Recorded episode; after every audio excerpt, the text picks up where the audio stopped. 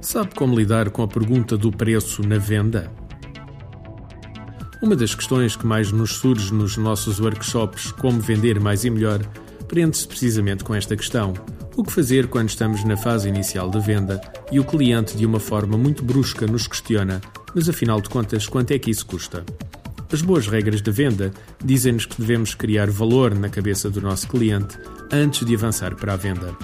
Teoricamente, isso tornaria a questão do preço mais fácil de abordar. Mas será que nos dias que correm isso é mesmo verdade? No nosso entender, não. Nos dias que correm, o nosso cliente já sabe da missa à metade, como dizia a minha avó. Então, se essa é hoje em dia uma condicionante, quanto mais não seja porque os clientes o fazem para desorientar o raciocínio do comercial, qual deverá ser a forma indicada para lidar com isto? No nosso entender, é tirar o fator preço da mesa logo desde o início. Existem várias formas de o fazer. A forma ideal depende muito do tipo de produto, serviço ou até da forma como o seu processo comercial se organiza. Vamos então analisar algumas das técnicas que podemos utilizar. Em primeiro lugar, podemos colocar o fator preço em cima da mesa logo no início. Por exemplo, se notamos que o nosso cliente pode ser mais suscetível ao preço do que os outros, dizemos diretamente que o nosso produto ou serviço é caro. Algo do género. Mas digam-me lá, isto é solução para quanto? Senhor cliente, as nossas soluções não são propriamente baratas. Posso também dizer-lhe que não são as mais caras do mercado. No entanto, tem tido a preferência dos nossos clientes ao longo dos anos e atualmente detemos cerca de 40% do mercado. Esta técnica redireciona o cliente, vacinando logo o fator preço, mas mantendo uma porta aberta. Outra forma de lidar com o fator preço é utilizar intervalos de valores. Devemos ir preparados com um valor provável na nossa cabeça, no entanto, não devemos apresentá-lo diretamente.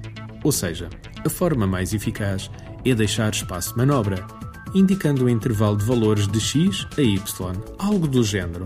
Senhor cliente, cada caso é um caso, mas por aquilo que nos indicou, penso que será seguro dizer que uma solução destas, no vosso caso, andaria entre X e Y. A vantagem desta técnica é que permite mais tarde puxar o valor para onde nos interessa em termos de proposta. Por último, surge a técnica de dar o valor diretamente ao nosso cliente quando nos pergunta.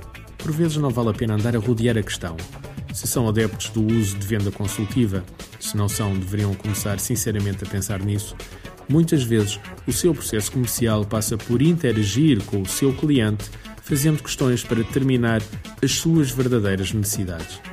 Mas voltando à nossa questão, se a pergunta do preço surge de uma forma deselegante no meio das nossas perguntas do género, olha lá, isso é muito bonito, mas qual é o preço?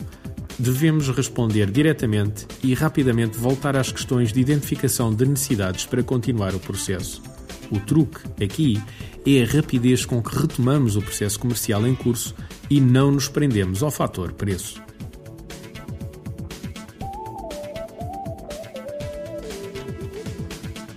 Artigo de José Almeida, locução de João de Souza, produzido nos estúdios da Universidade Autónoma de Lisboa.